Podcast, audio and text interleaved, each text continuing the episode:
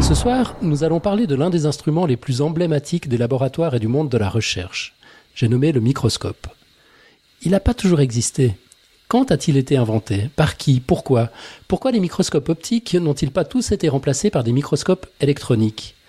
Qu'est-ce que la microscopie à champ proche? Bref, une foison de questions auxquelles nous aurions été bien incapables de répondre. Pour nous parler de tout cela ce soir, nous avons donc le plaisir de recevoir une spécialiste de la question, Irène Revenko, en direct de Californie. Nous sommes le jeudi 23 janvier 2014, vous êtes sur Podcast Science et c'est l'épisode 159. Bonsoir et bienvenue.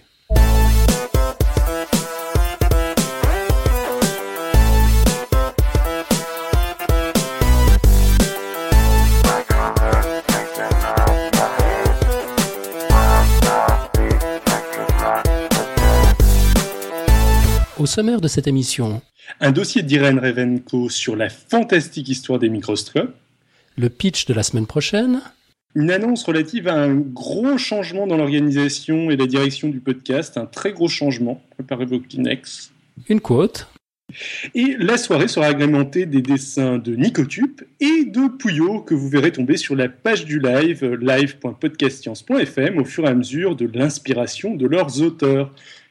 Alors, rapide tour de table. Ce soir, on a à Paris notre bon vieux Nicotube, fidèle au poste, avec ses crayons et son nouveau et, une tentative de nouveau player euh, qu'on a dû avorter 10 secondes avant le début de l'émission. Et petit spoiler, Nico est prêt à enfiler une nouvelle casquette ce soir. C'est relatif à l'annonce dans l'organisation du podcast. Salut Nico. Salut. Il est bien là, j'ai eu un doute un instant. À Limerick, en Irlande, notre philosophe, chercheur, épistémologue, toutologue wannabe, il s'agit bien sûr de David alias Xil. Salut David. Hello. Et à Lausanne, en Suisse, votre serviteur, Alan, à peu près remis de sa pneumonie. Ça va, tu souffres pas trop? Ouais, je vais essayer de ne pas vous tousser à la figure, mais ça, ça, va mieux, ouais. Je commence à sentir le progrès.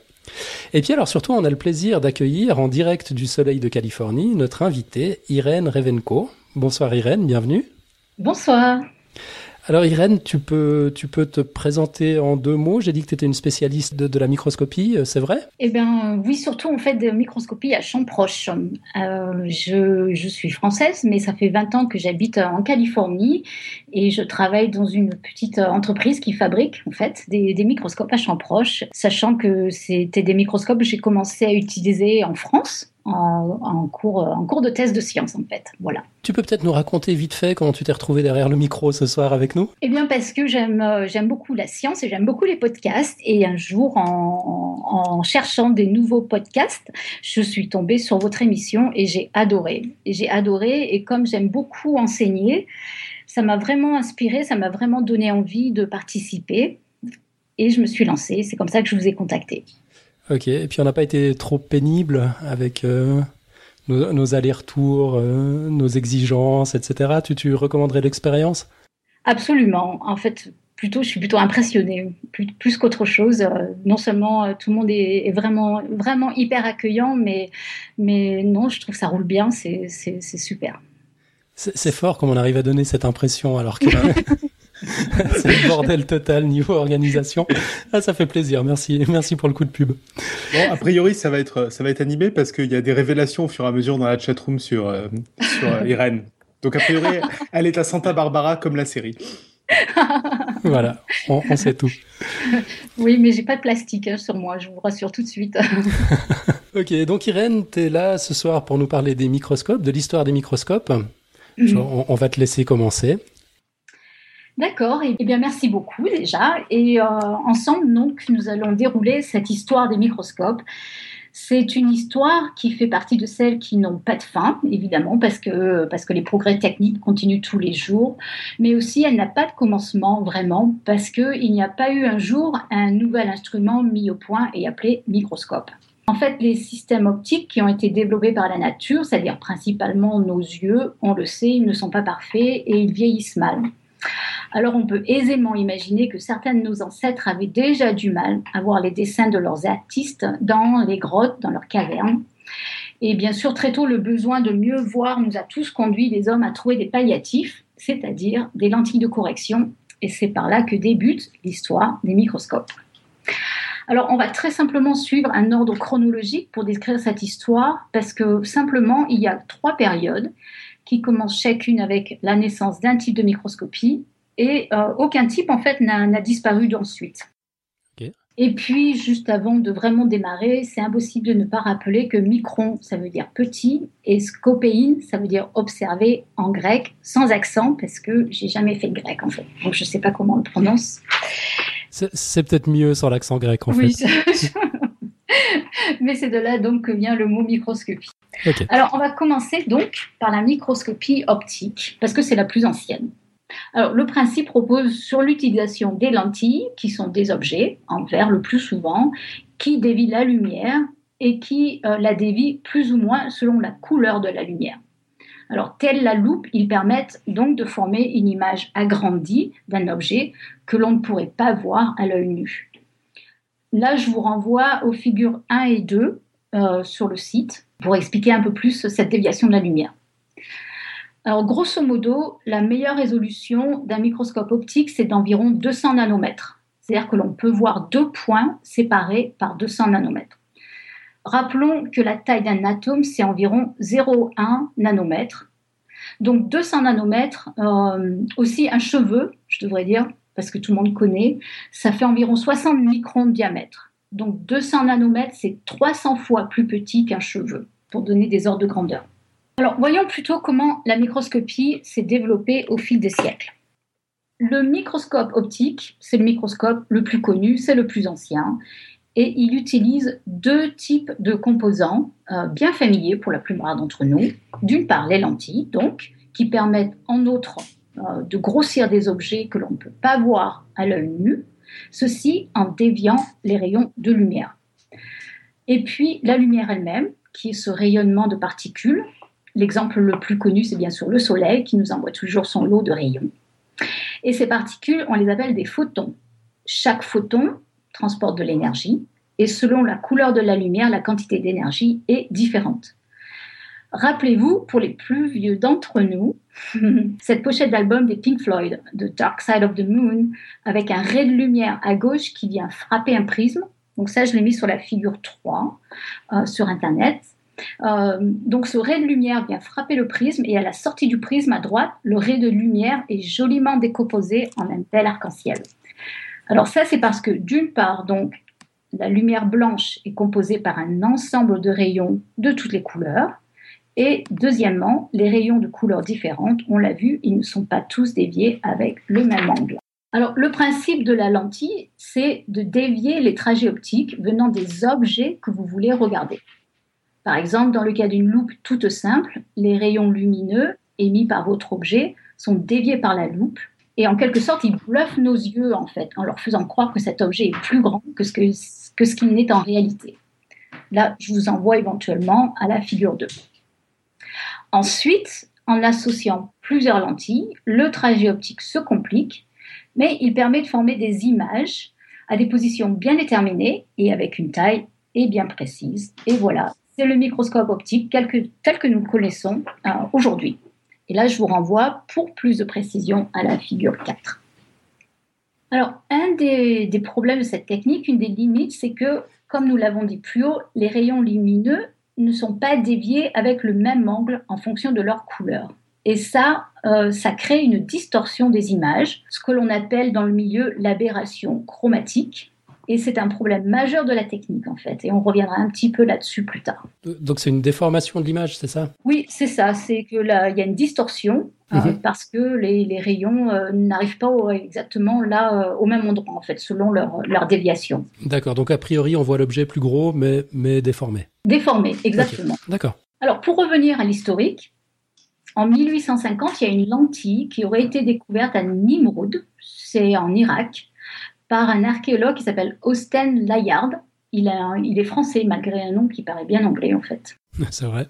Et euh, cet objet est daté d'environ 3000 ans et on peut le voir au British Museum à Londres. C'est un, disque en cristal de roche.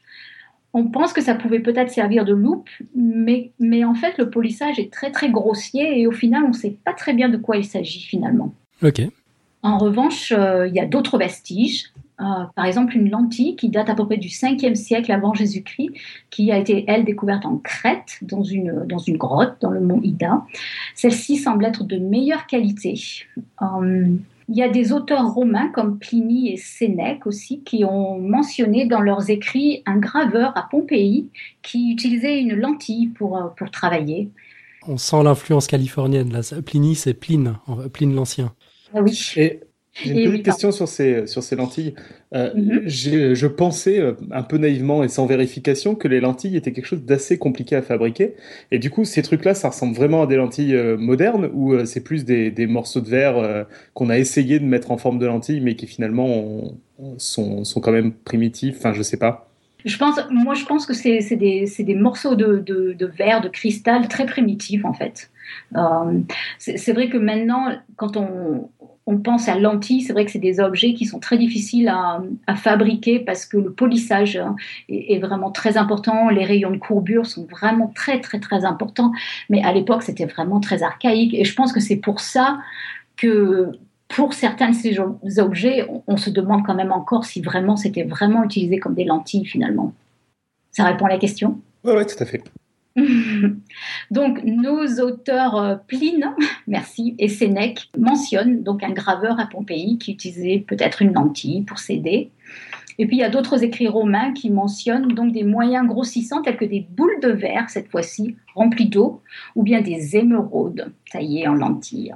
Voilà. Alors, ceci étant dit, on peut quand même dire que, de façon plus certaine, l'histoire des sciences optiques en tant que telles commence probablement en Alexandrie, vers 300 ans avant Jésus-Christ. À cette époque, les sciences devenaient plus importantes en Grèce, et notamment la géométrie.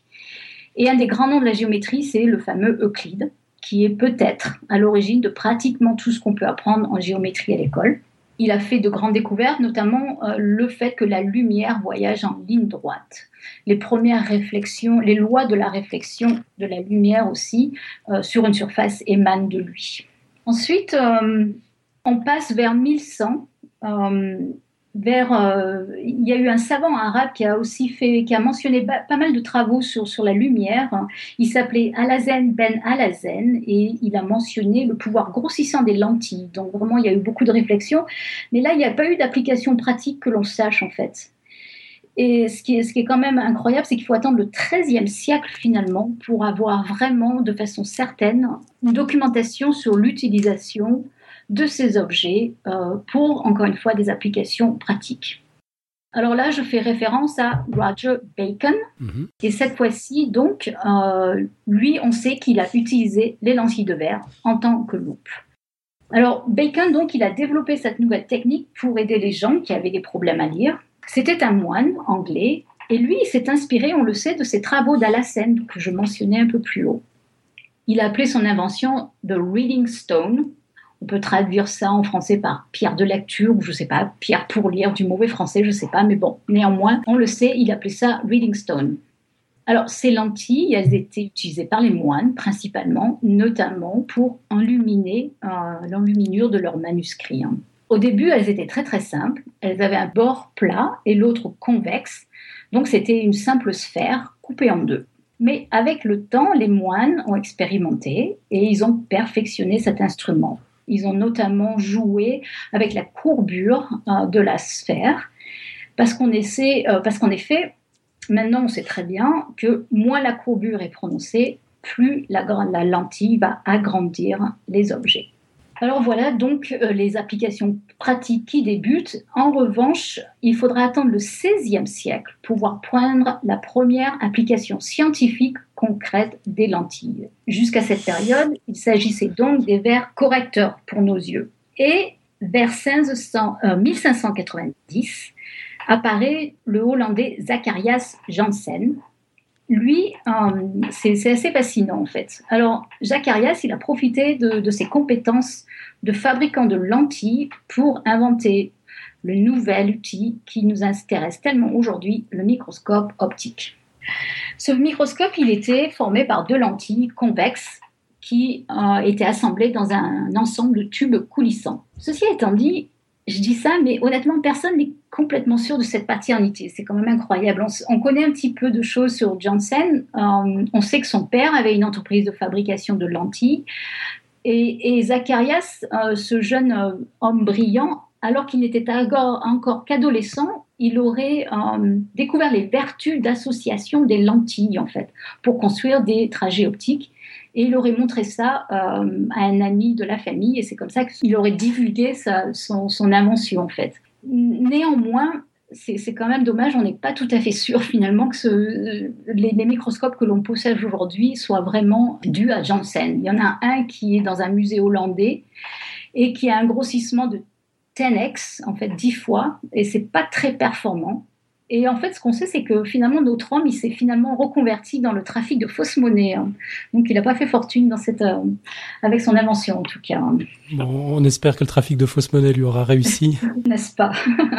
Alors, en revanche, à partir de là, quand même, c'est là que ça explose. Au XVIIe siècle, les recherches scientifiques convergent vraiment vers le développement de la microscopie. Là, ça devient beaucoup plus sérieux. Euh, personne, finalement, ne peut prétendre vraiment à la paternité de l'invention, mais on sait qu'il y a beaucoup de modèles de microscopes, enfin plusieurs modèles, je devrais dire, de microscopes qui sont apparus à cette période.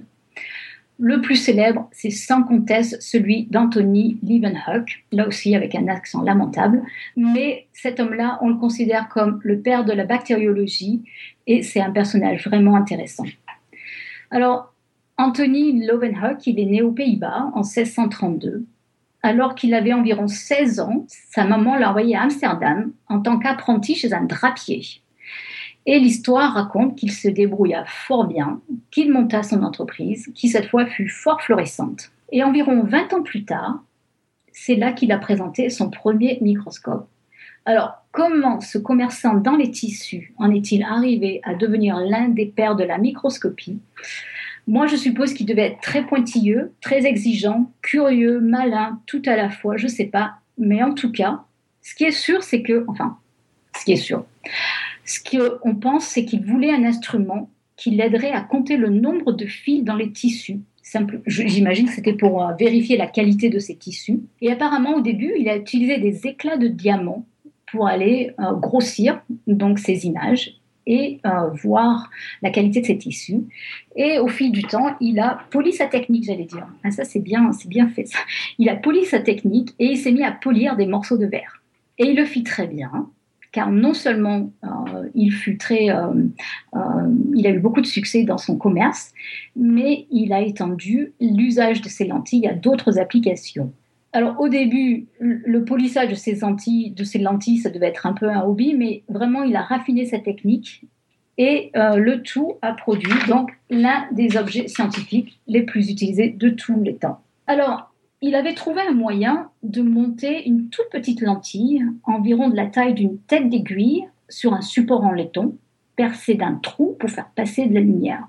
L'échantillon, quant à lui, il était placé sur une pointe métallique, solidaire du tout, et que l'on déplaçait face à la lentille pour aller voir donc euh, cet échantillon. Et l'ensemble était tenu très près de l'œil face à la lumière. Là, vous pouvez aller voir euh, la figure 6. Et il se trouve que moi, j'ai dans mon labo une, euh, réplique de, ce microscope. Et c'est vrai que ça marche très très bien. C'est fantastique. Et c'était effectivement un excellent microscope parce que le fait d'utiliser une toute une seule petite lentille, ça, ça, ça a permis d'avoir un instrument d'excellente qualité en fait. Euh, pour les savants qui nous écoutent, il y a une distance focale qui est très petite et qui limite donc ces aberrations chromatiques que je mentionnais euh, plus tard, plus tôt. Pardon. Et avec cet instrument, il pouvait grossir les objets 300 fois. Et ça, c'est très honorable en fait. Euh, il pouvait avoir une résolution de 1,4 micron, c'est-à-dire euh, le 1,35e de la largeur d'un cheveu.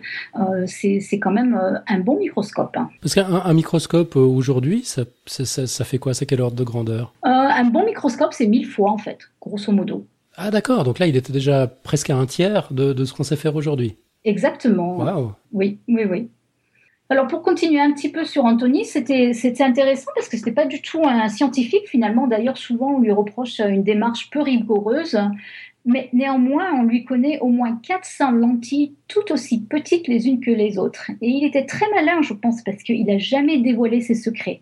Euh, il n'a jamais dit comment il polissait ses petits morceaux de verre, comment il les montait sur le support en laitant, quelle source de lumière exactement il utilisait. Euh, je trouve ça, c'est assez intéressant. Et euh, alors, il, il, a écrit qu'il n'était pas du tout motivé par la, par la gloire, mais par son par son besoin de savoir. Euh, c'est vrai qu'on se demande si, si, vraiment c'était uniquement ça, il aurait pu euh, publier, j'allais dire, ses, ses, découvertes. Ok, mais j'aime bien ce côté un peu euh, Stradivarius de, de, la microscopie. du coup, tout ça est resté entouré de mystères un, un mm. certain temps jusqu'à ce qu'on arrive à comprendre comment il l'a fait, je pense. Oui, c'est vrai que maintenant, on a pu reproduire son microscope. Mais, mais c'est vrai qu'on se demande quand même comment il est arrivé et comment exactement il faisait? Est-ce qu'il utilisait des, des, cols ou est-ce que c'était simplement euh, mécaniquement qu'il emboîtait les choses les unes dans les autres? On ne sait, pas vraiment en fait. Hein. Mhm. Néanmoins, il est devenu fort célèbre. Il a reçu la visite de Pierre le Grand de Russie, de Frédéric II de Prusse. C'est, vraiment un bel exemple d'autodidacte et, qui nous montre encore une fois que, que, finalement la curiosité est bien plus important en science hein, que l'essentiel, euh, c'est de se poser des questions comme disait Einstein, c'est pas c'est pas d'accumuler les, connaissances. Et quand la Royal Society of London fut, capable de, reproduire plus ou moins son, microscope, il devient il devint vraiment immédiatement célèbre et il ouvrit la voie euh, aux chercheurs des générations suivantes. Ce qu'il a fait, c'était vraiment énorme. On connaît toute une variété d'échantillons qu'il a observés, euh, des gouttes de pluie, la plaque dentaire, des morceaux d'intestin, des moules. Euh, c'est vraiment, vraiment très très étendu. Euh, il a regardé des bactéries, il a regardé euh, beaucoup de spermatozoïdes aussi. Euh, ça me fait un peu rigoler parce qu'il est allé voir ceux de chiens, d'insectes, d'humains. bon, je vous laisse élaborer ici pourquoi et comment quand même. Alors bien sûr, c'est déjà fait. On a déjà des photos de, de, son sperme dans la chatroom. Voilà. Merci Topo. Et voilà, et il continuera ses observations jusqu'à sa mort en 1723. Et vraiment, ses travaux ont eu un, écho très très large et, et, contribuèrent très très largement à, la découverte du monde vivant. Alors néanmoins, en parallèle et pas si loin que ça géographiquement, il y a eu un autre scientifique qui a développé une variante euh, du, microscope optique et il s'agit ici de Robert Hooke. Alors Hooke, c'est pour moi un scientifique vraiment fascinant. Alors lui, pour, ce coup-ci, c'est vraiment un scientifique de formation.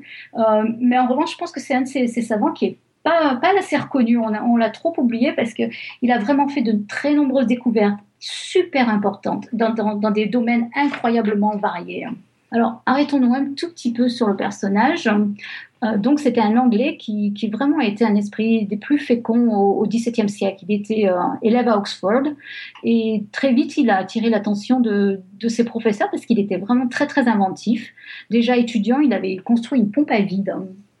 Et à 30 ans, il, est déjà, il était déjà professeur de géométrie euh, en Angleterre. Il était membre évidemment de la Royal Society de Londres il a fait de, nombreux travaux en astronomie. Il a étudié les cristaux, il a étudié la composition de la lumière. En revanche, il a eu beaucoup, beaucoup de controverses avec Newton. Newton, euh, donc, c'est ce savant qui a euh, découvert les, lois de la gravité. Et euh, ils ont beaucoup, ils ont eu beaucoup, beaucoup de disputes tous les deux. Alors Robert Hooke, il a aussi inventé un régulateur pour le balancier des montres, par exemple. Il a inventé un système de télégraphie optique. Il a inventé des moyens pour voler.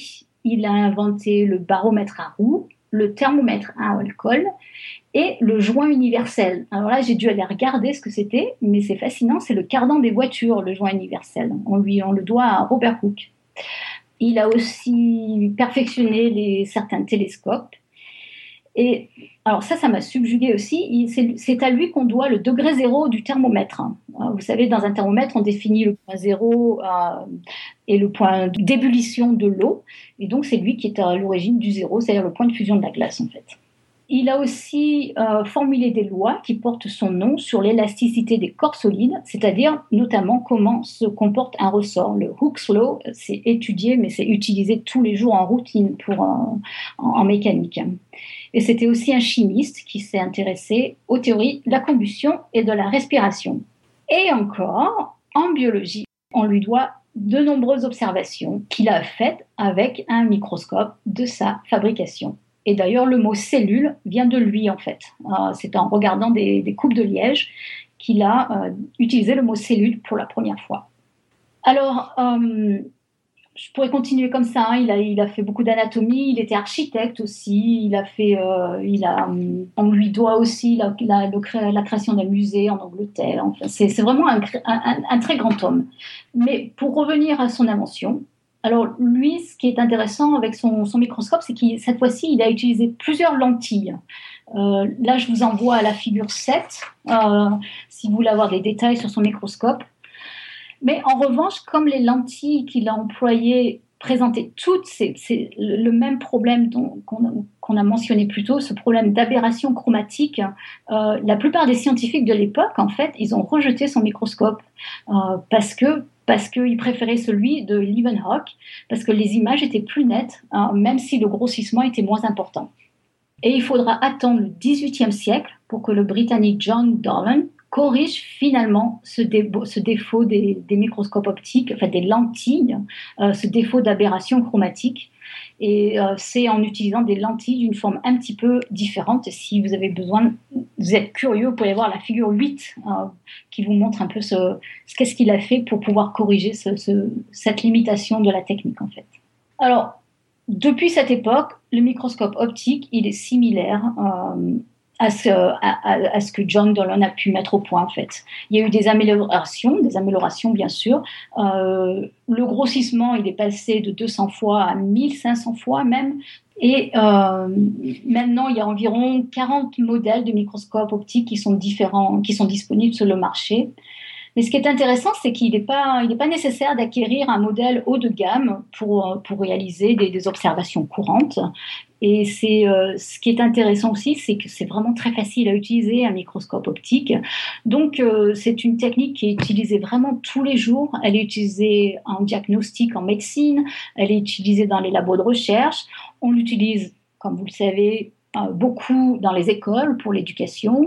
On peut les acheter en tant que jouet pour les enfants. C'est vraiment un, instrument qui, qui, vraiment fait partie presque de la vie de tous les jours, j'allais dire. Mmh. Alors, ce microscope optique, même avec des lentilles optiques parfaites et une illumination qui serait idéale, néanmoins, il ne pourra jamais distinguer des objets plus petits que la moitié de la longueur d'onde de la lumière qu'on utilise pour illumination. Alors, je vais essayer de prendre un exemple très très simple.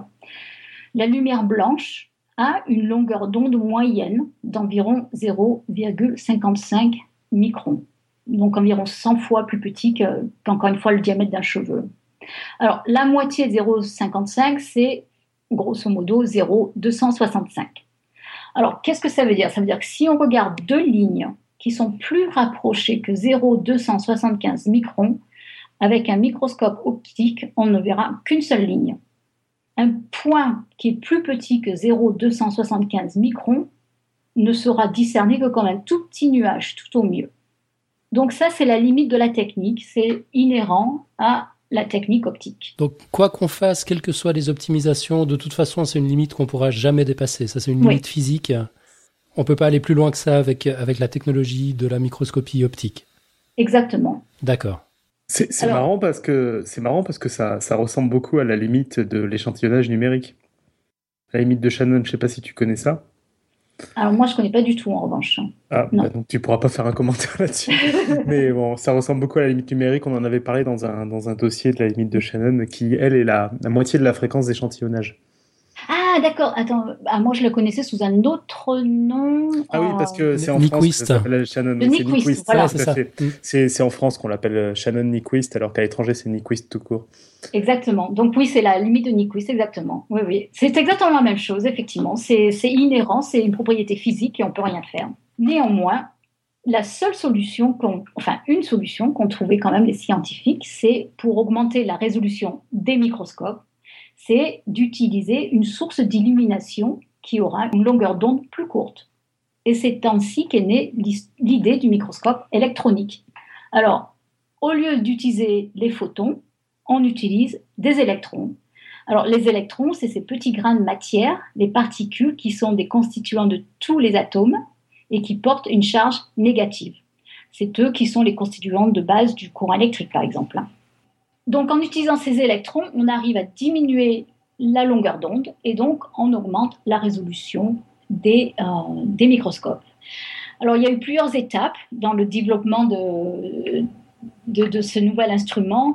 Il y a eu plusieurs euh, avancées techniques qui ont permis au final d'aboutir au microscope électronique, notamment par exemple euh, le développement des tubes cathodiques. Vous savez, c'est dans, les anciennes télévisions, il y avait ces, tubes cathodiques qui sont des, instruments qui servent à diriger des électrons à des endroits bien précis. Euh, il y a eu aussi les découvertes de Rudolf Hertz euh, qui a suggéré que les faisceaux d'émission d'électrons pouvaient être caractérisés par une longueur d'onde. C'était pas évident au début en fait. Et là, euh, en fait, cet homme-là, Heinrich Hertz, euh, c'était aussi quelqu'un de vraiment très remarquable. Hein. Il, est connu pour principalement deux contributions majeures en sciences ses travaux sur les ondes hertziennes, euh, ces ondes radio-électromagnétiques auxquelles il a donné son nom, donc, et, sa théorie sur les déformations des matériaux à l'origine du modèle de Hertz, qui est vraiment très très utilisé comme point de départ de tous les modèles d'indentation, par exemple, en, mécanique hein, des matériaux. Ça devait être quelqu'un de vraiment très humble d'ailleurs parce qu'il pensait, il a toujours pensé que ces découvertes, enfin au, du moins au début, je ne peux pas dire toujours, mais il, pensait que ces découvertes sur les ondes radio n'auraient jamais d'application pratique. Alors quand on sait maintenant euh, comment on les utilise tous les jours, c'est assez ironique en fait. Hein. Et ce qui est un peu triste en revanche, c'est qu'il est décédé très jeune, cet homme-là, à 36 ans, d'une maladie auto-immune. Alors, d'autres étapes qui ont été importantes avant la, le, la mise au point finale du microscope électronique, euh, il y a eu beaucoup d'étapes qui, qui, se sont passées en Allemagne. Donc, euh, il y a eu notamment Emil Virchow en 1899, qui était euh, russe, mais qui, qui, travaillait en Allemagne, qui a montré que les faisceaux d'électrons pouvaient être focalisés, donc concentrés, sur un point bien précis en utilisant cette fois-ci un champ magnétique un champ magnétique qu'on peut produire par une bobine. Euh, là, éventuellement, on peut aller voir la figure 10 hein, qui explique un petit peu comment ça fonctionne. En revanche, ce n'est qu'en 1926, donc il y a eu du temps quand même, hein, ça ne s'est pas fait du jour au lendemain, que Hans Busch, un Allemand lui aussi, euh, a démontré la théorie qui explique qu'un solénoïde, une, une, bobine donc, peut faire converger un faisceau d'électrons de la même manière finalement qu'une lentille de verre peut faire converger un faisceau de photons. Euh, et, effectivement, dans le microscope électronique, les électrons sont accélérés sous vide jusqu'à ce que leur longueur d'onde, alors tenez-vous bien, leur longueur d'onde soit 100 000 fois plus petite que celle de la lumière blanche. Donc c'est là vraiment que ça devient fascinant et, incroyable, c'est-à-dire qu'on arrive à des, à des longueurs d'onde nettement, nettement, nettement, nettement plus petites et on augmente énormément la résolution. Alors, plus le faisceau est focalisé sur l'échantillon, ensuite le faisceau d'électrons va être focalisé sur l'échantillon, et ces, ces, électrons, pardon, ils vont être soit déviés par l'échantillon, soit ils vont être absorbés par l'échantillon. Et euh, ceux qui vont être déviés ou non absorbés, on va les récolter sur un système de, de détection comme par exemple une caméra CCD, euh, c'est-à-dire c'est comme les appareils euh, photo numériques qu'on utilise maintenant tous les jours. Voilà, donc là pour le principe, je vous renvoie à la figure 11 hein, si euh, vous voulez voir la, structure d'un microscope électronique. Alors le premier prototype, il fut construit en 1933 par Ernst Ruschka et on pouvait détecter à cette époque des objets euh, de 50 nanomètres. Cet instrument, il était énorme. Il fallait une pièce entière pour le faire rentrer. C'est vraiment, c'était un monstre en fait. Et le premier système électronique, lui, fut commercial, pardon. Euh, le premier instrument qu'on pouvait appeler, il fut construit en Angleterre, au College Imperial de Londres. Mais en fait, sa résolution à l'époque, elle dépassait même pas celle d'un bon microscope optique, euh, ce qui montre au passage que c'est pas facile de faire la transition entre un, appareil qu'on met en point dans un labo de recherche et, une production commerciale. Hein. Et, en fait, les premiers microscopes électroniques, ils n'étaient pas si intéressants que ça pour les microscopiques parce que le faisceau d'électrons, il était très très chaud et il transperçait les échantillons et il les détruisait en fait. Donc c'était vraiment problématique. En revanche, quelqu'un de bien malin a eu l'idée géniale de recouvrir les échantillons biologiques par cette molécule, ce produit chimique qui s'appelle du tétraoxyde d'osmium, et ensuite de les couper en tranches très très fines. Et ça a bien marché. Non pas que l'échantillon était moins chaud, mais cette molécule, le tétraoxyde d'osmium, ça empêche les, les lipides de fondre finalement. On dit qu'on les fixe. Et l'utilisation de coupes très très fines, ça permet d'obtenir des images rapidement sans euh, pointer le faisceau d'électrons trop longtemps au même endroit. Et c'est comme ça qu'on a pu obtenir finalement des euh, images intéressantes en biologie. Et ainsi, par exemple, à l'Université de Toronto, en 1938, Ellie Burton et ses étudiants ont construit le premier microscope électronique vraiment à haute résolution. Alors, malheureusement, euh, la Seconde Guerre mondiale a vraiment ralenti les progrès et ce n'est seulement qu'après 20 euh, ans après la guerre que la résolution du microscope électronique a finalement atteint le nanomètre. Rappelons encore une fois, un nanomètre, c'est environ 10 atomes, environ 6000 fois plus petit que le diamètre d'un cheveu. Alors, il y a plusieurs types de microscopes électroniques euh, et on va évoquer ça maintenant plus les électrons se déplacent rapidement, plus leur longueur d'onde est petite. Donc, la résolution du microscope électronique, elle est reliée à cette longueur d'onde. Plus elle est courte, plus la résolution, elle augmente.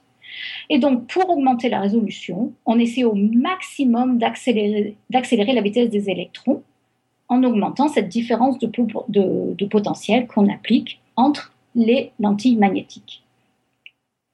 Et effectivement, les microscopes électroniques, ce jour-ci, euh, on peut atteindre des grandissements des, images de 2 millions de fois. Voilà. Donc, si on pousse la résolution, on peut visualiser des objets de la taille d'un atome. Et, et c'est ce qu'on fait d'ailleurs. Mais il existe quand même une grosse, grosse limite à la technique. C'est qu'aucun échantillon biologique ne peut survivre dans le vide poussé qui existe à l'intérieur du microscope.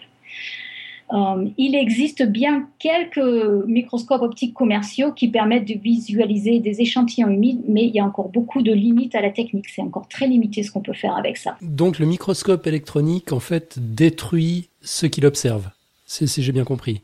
Disons plus exactement euh, que les échantillons biologiques ne peuvent pas survivre. Ouais, les échantillons biologiques. Donc, si on essaye d'analyser des tissus, etc., ils se, ils se décomposent à la fin de l'observation, c'est ça? Alors voilà, euh, on a tendance à les, détruire et, il y a de toute façon des modifications euh, de, l'objet.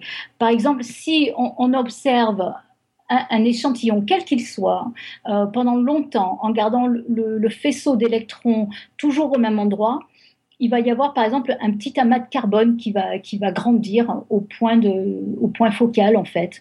Euh, donc euh, il y a une modification de, de, la surface de toute façon avec les microscopes électroniques. Et puis on verra un peu plus, un peu plus loin aussi que la préparation des échantillons qui, qui est obligatoire et destructive aussi de toute façon. Euh, donc ça c'est des grosses limites. Ok.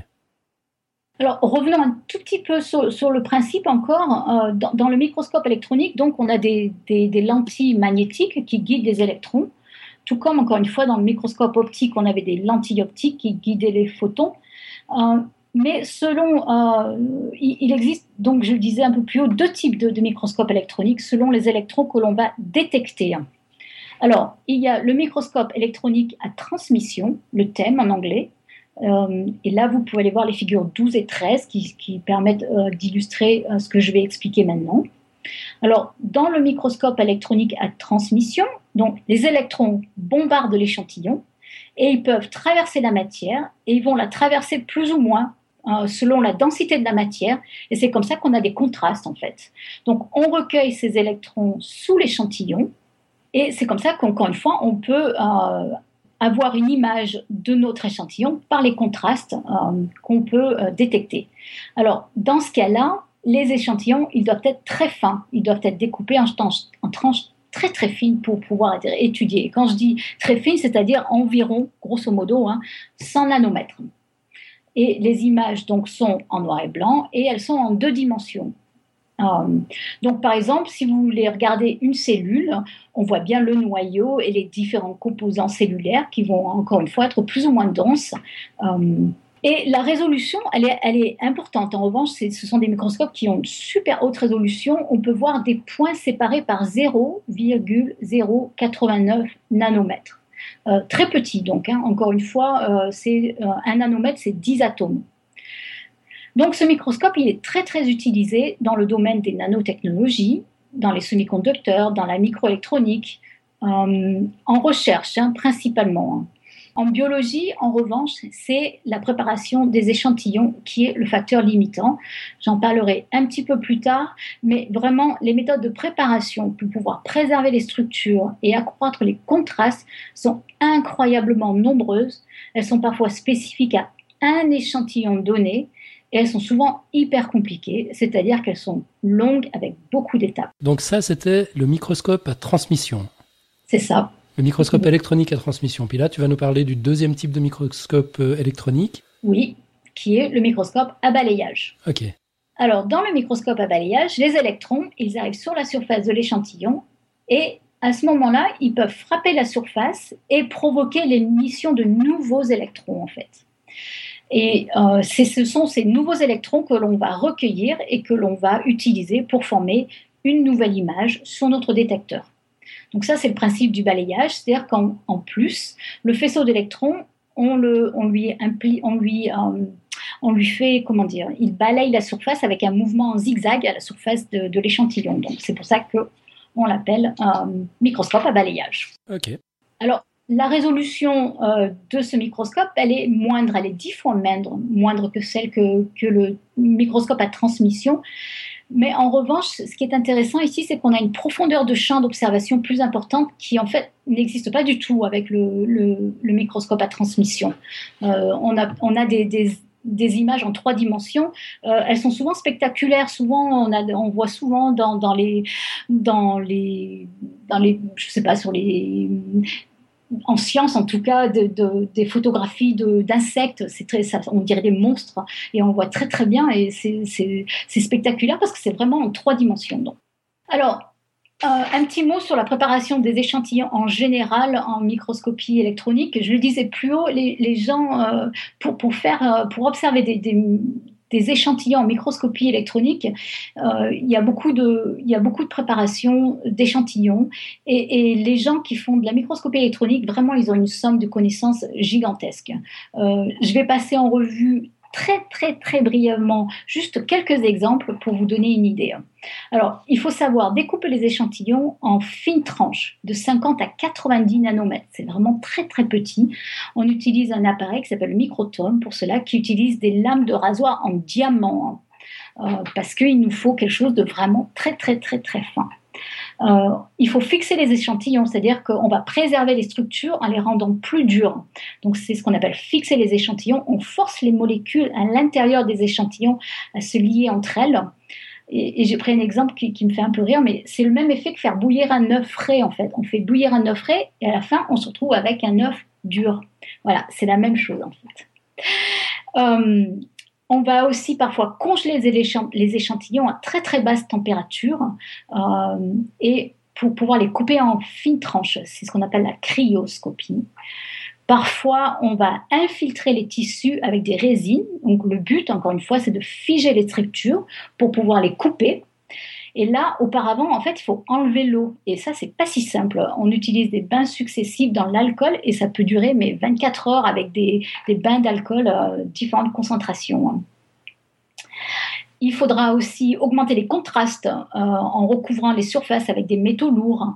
Euh, on peut aussi, une technique qui est très très utilisée, c'est de couper les échantillons après les avoir congelés et ainsi, la lame, euh, quand on coupe, elle suit les contours de moindre fragilité et ça révèle des structures selon leur dureté. Mais euh, quand on veut observer ça dans le, dans le microscope optique, il faut recouvrir le tout par un film de platine et de carbone. Et en fait, c'est le film de, de carbone qu'on va regarder. C'est plus l'échantillon euh, lui-même finalement. Hein.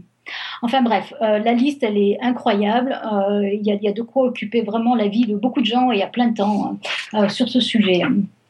d'autres limites de la technique, c'est que ce sont des appareils vraiment très très chers et qui sont difficiles à maintenir en bon fonctionnement et qui sont difficiles à utiliser aussi, surtout par rapport au microscope optique. Donc la préparation des échantillons, elle est délicate et de toute façon, elle modifie les structures.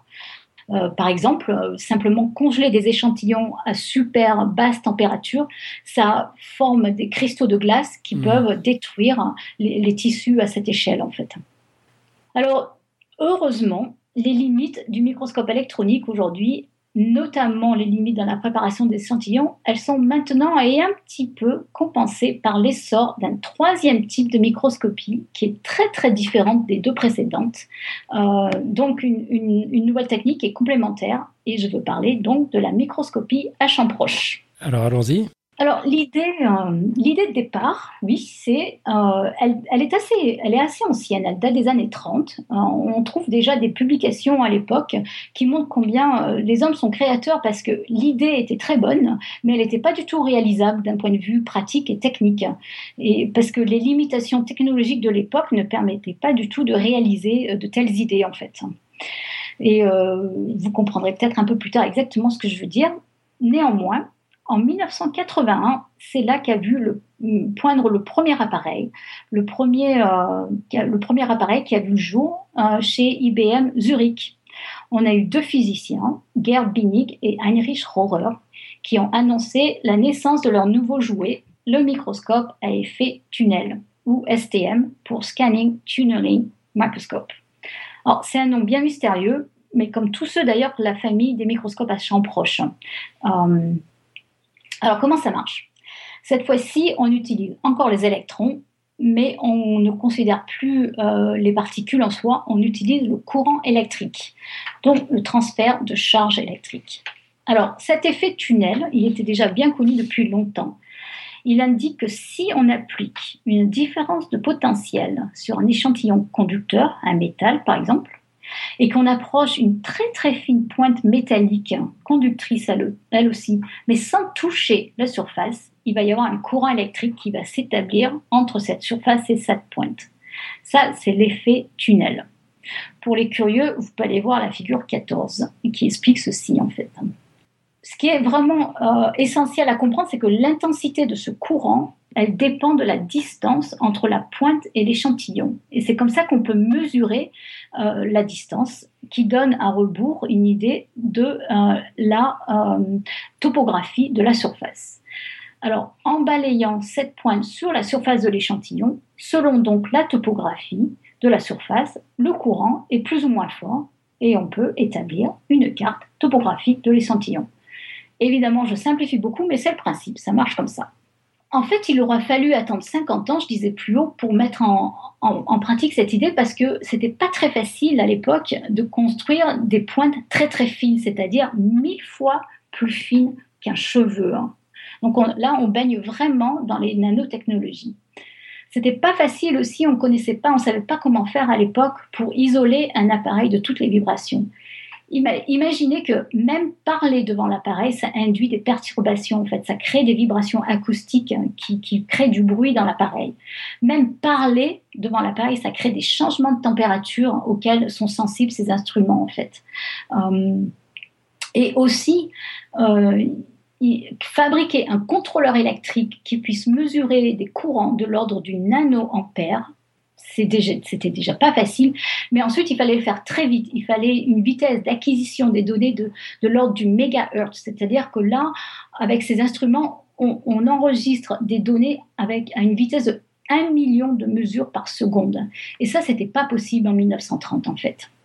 Euh, mais maintenant, ça y est, c'est vraiment un instrument qu'on utilise en recherche euh, euh, tous les jours, en fait. C'est un instrument qui fonctionne très très bien, qui a vraiment permis de reculer les limites de la résolution.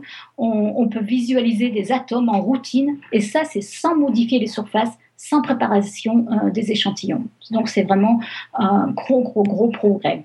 Par contre, il y a quand même aussi une limite importante qui est inhérente à la technologie du STM, c'est que les échantillons, ils doivent être conducteurs. Alors, beaucoup d'échantillons euh, avec le STM ne pouvaient pas être observés euh, parce qu'ils n'étaient pas conducteurs.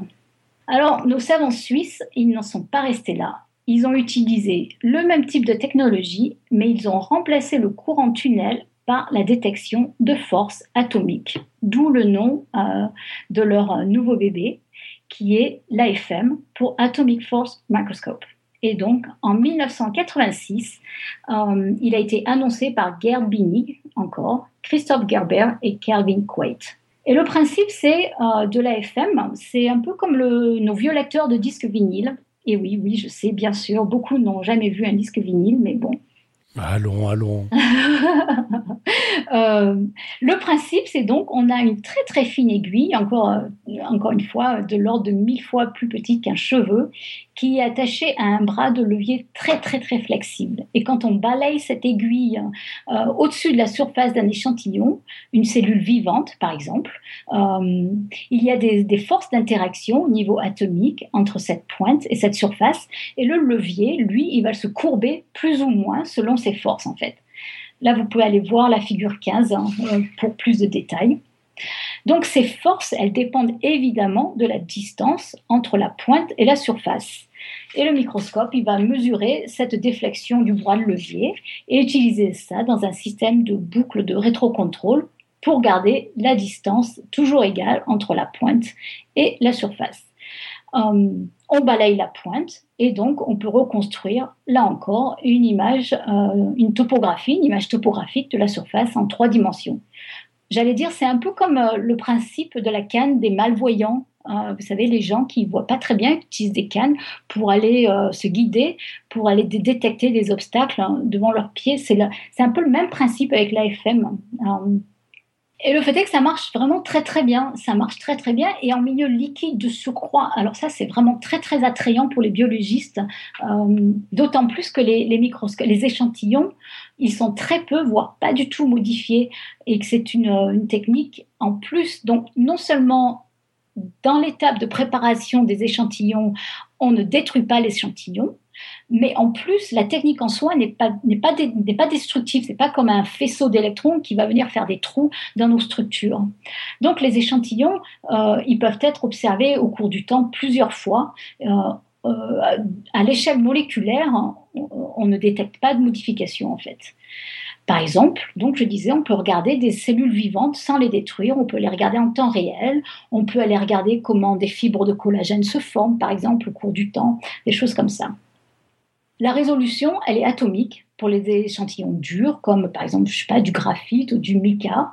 En biologie, on peut regarder euh, des molécules, donc une résolution de l'ordre du nanomètre.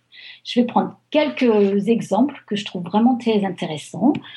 Par exemple, la bactériorhodopsine. Alors ça, c'est un nom un petit peu barbare. Euh, je vous renvoie ici à la figure 16. La bactériorhodopsine, euh, c'est une protéine c'est le principal constituant de la membrane de certaines bactéries. Alors, c'est une molécule vraiment fascinante, elle est très intéressante à de nombreux points de vue. D'abord, son rôle, c'est une pompe. C'est vraiment une molécule qui va transporter des protons, donc des ions hydrogène, à travers les membranes. D'un point de vue structural, c'est une molécule qui est assez longue, qui va se replier et traverser sept fois la membrane de la bactérie. Et en plus, les molécules, vont s'agencer ce qu'on appelle en trimère, c'est-à-dire qu'il va y avoir trois molécules qui vont former un triangle dans les membranes. Et donc, on a à la fin un réseau de protéines très très régulier. Et pour pomper ces protons, pour aller les transporter, elles vont absorber de la lumière, elles vont absorber de l'énergie, elles vont absorber des photons. Et plus spécifiquement, elles absorbent de la lumière verte. Donc, une fois qu'elles ont absorbé ces photons, il va y avoir un changement de structure et c'est ça qui va permettre de libérer euh, les protons en fait. Et en même temps, cette molécule, elle réémet un photon avec une très belle couleur violette. C'est superbe. Euh, et il se trouve qu'avec un AFM, on peut très bien voir la structure de la bactérie rhodopsine, c'est fascinant.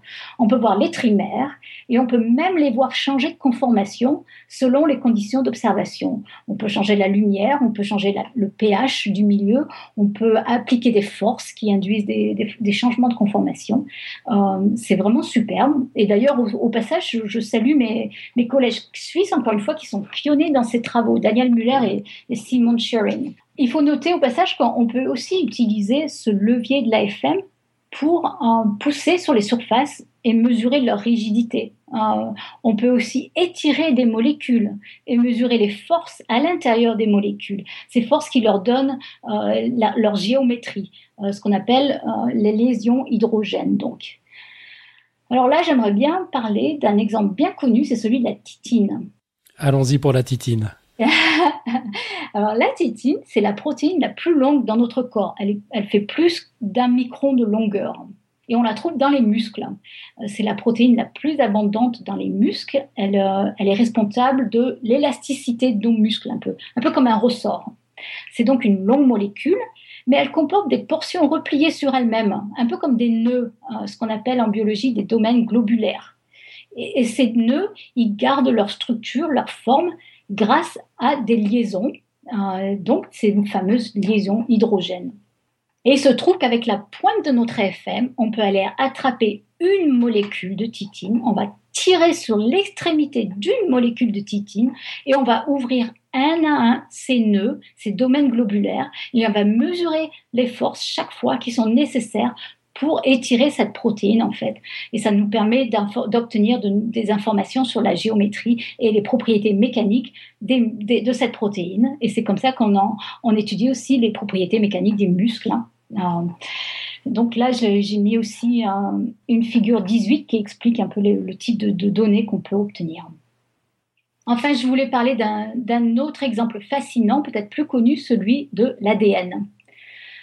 Alors l'ADN, l'acide donc désoxyribonucléique, euh, c'est euh, tout le monde plus ou moins sait que c'est le support génétique de l'information et en 1953, ce sont deux chercheurs, James Watson, qui était américain, et Francis Crick, qui était anglais, euh, qui ont utilisé aussi des données, je pense que c'est important de, de, ne pas les oublier, de Rosalind Franklin et de Jerry Donoghue, donc tous ensemble, ils ont utilisé des données pour enfin établir la structure de la molécule de la molécule pardon d'ADN en Angleterre. Alors c'était fantastique, c'était, ils ont vraiment tous bien mérité leur prix Nobel de médecine. Euh, mais ce qui est fantastique, c'est qu'en fait, ils n'ont jamais utilisé le microscope, ils n'ont jamais vu cette molécule. Ils ont vraiment utilisé des preuves indirectes, ils ont regardé des cristaux euh, d'ADN et ils en ont déduit euh, la structure, mais personne n'avait jamais vu en fait une molécule d'ADN. Et c'est avec un AFM qu'on a réussi pour la première fois à obtenir une vraie image de l'ADN. Euh, c'est-à-dire qu'on peut voir maintenant cette double hélice, ces deux brins qui sont enroulés sur eux-mêmes, euh, qui forment donc cette double hélice. Et vraiment, euh, c'est seulement dans les, je dirais, dans les derniers, même j'allais dire six mois, peut-être un an, qu'on arrive à le faire en routine. maintenant, avec la résolution de ces AFM, tous les jours, on peut aller voir tranquillement une double liste d'ADN. C'est quand même incroyable, je trouve. c'est dingue. Donc, si j'ai bien compris, ils avaient construit, enfin, ils avaient déduit le, le, modèle, et puis les, les, premières observations ont permis des années plus tard de montrer qu'elles étaient correctes. Voilà, alors ils ont eu suffisamment à l'époque de données, euh, ils ont recroisé, ils ont croisé ensemble tellement de données que la, structure a été établie d'une façon certaine et, et, vraiment tout concordé entre les données génétiques et les données structurales que personne n'a jamais remis en doute hein, cette structure.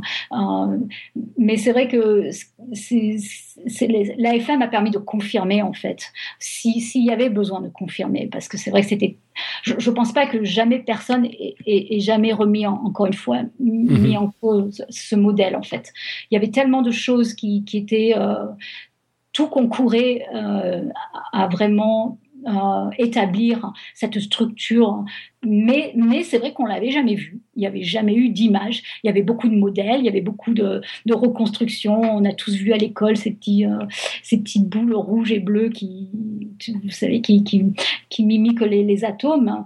Euh, mais on l'avait jamais vu. On n'avait jamais obtenu une image. Et c'est seulement avec l'AFM qu'on qu'on peut le voir. Et d'ailleurs, j'ai mis sur la figure 19 une image que j'ai obtenue il n'y a pas longtemps, en fait, où on voit bien cette, double hélice, en fait, et on voit même des détails euh, sur la structure de la double hélice.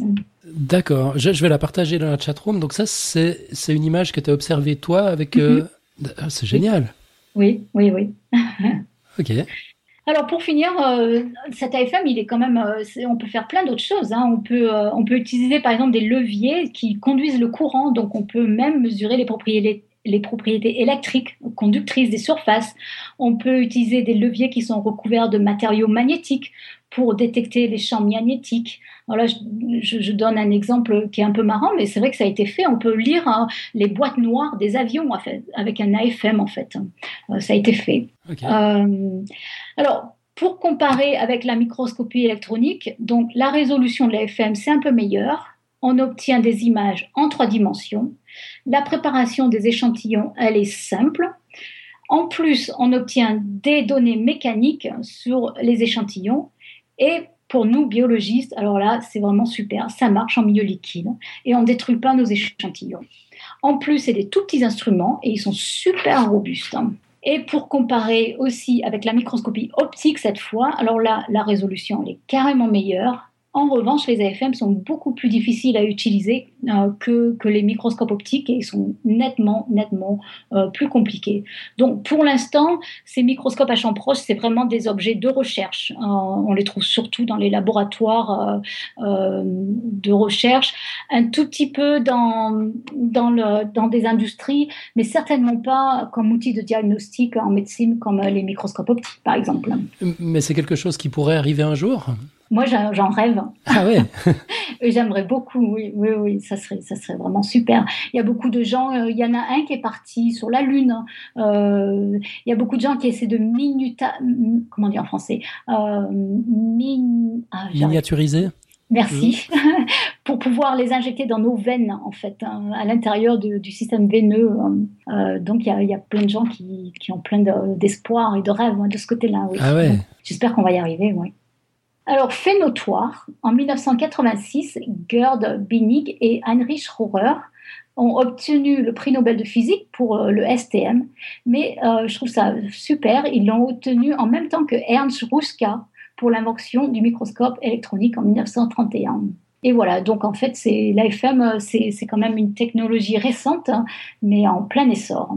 Alors, j'en arrive à, ma conclusion. Quelques, quelques petits mots de conclusion. Il y a, il y a un type de microscopie que j'ai omis volontairement, c'est le microscope acoustique. Euh, c'est un microscope qui date des années 50, mais en fait, il, est, il marche très bien, mais il est quand même restreint d'utilisation. On l'utilise plutôt dans, dans, pour l'étude des matériaux. Euh, ce, qui est, vraiment très intéressant ici, c'est que c'est un, type de microscopie qui permet de détecter des structures à l'intérieur des objets. Euh, donc c'est vraiment intéressant, mais quand même, le problème, c'est qu'il a une résolution qui n'est pas très importante. C'est de l'ordre du micron et, et au final, c'est vraiment très très peu utilisé. C'est vraiment, vraiment un domaine très très spécialisé. Hein. Ok. Euh, je voulais dire qu'il existe aussi beaucoup de variantes euh, à la microscopie optique, hein, par exemple la microscopie confocale, la fluorescence, etc. Mais les principes de base sont tous les mêmes. Et euh, que la microscopie à force atomique, elle a encore vraiment beaucoup de progrès à faire, mais que vraiment elle est en plein essor et que toutes ces techniques, en fait, restent, toutes les trois sont vraiment très très très très complémentaires en fait entre elles. Donc je pense qu'elles seront elles seront elles vont elles vont voyager ensemble encore pendant beaucoup d'années. Hein. Voilà, et eh bien, je, vous remercie tous de, votre attention. Eh ben, écoute, merci à toi. Surtout, c'était absolument passionnant.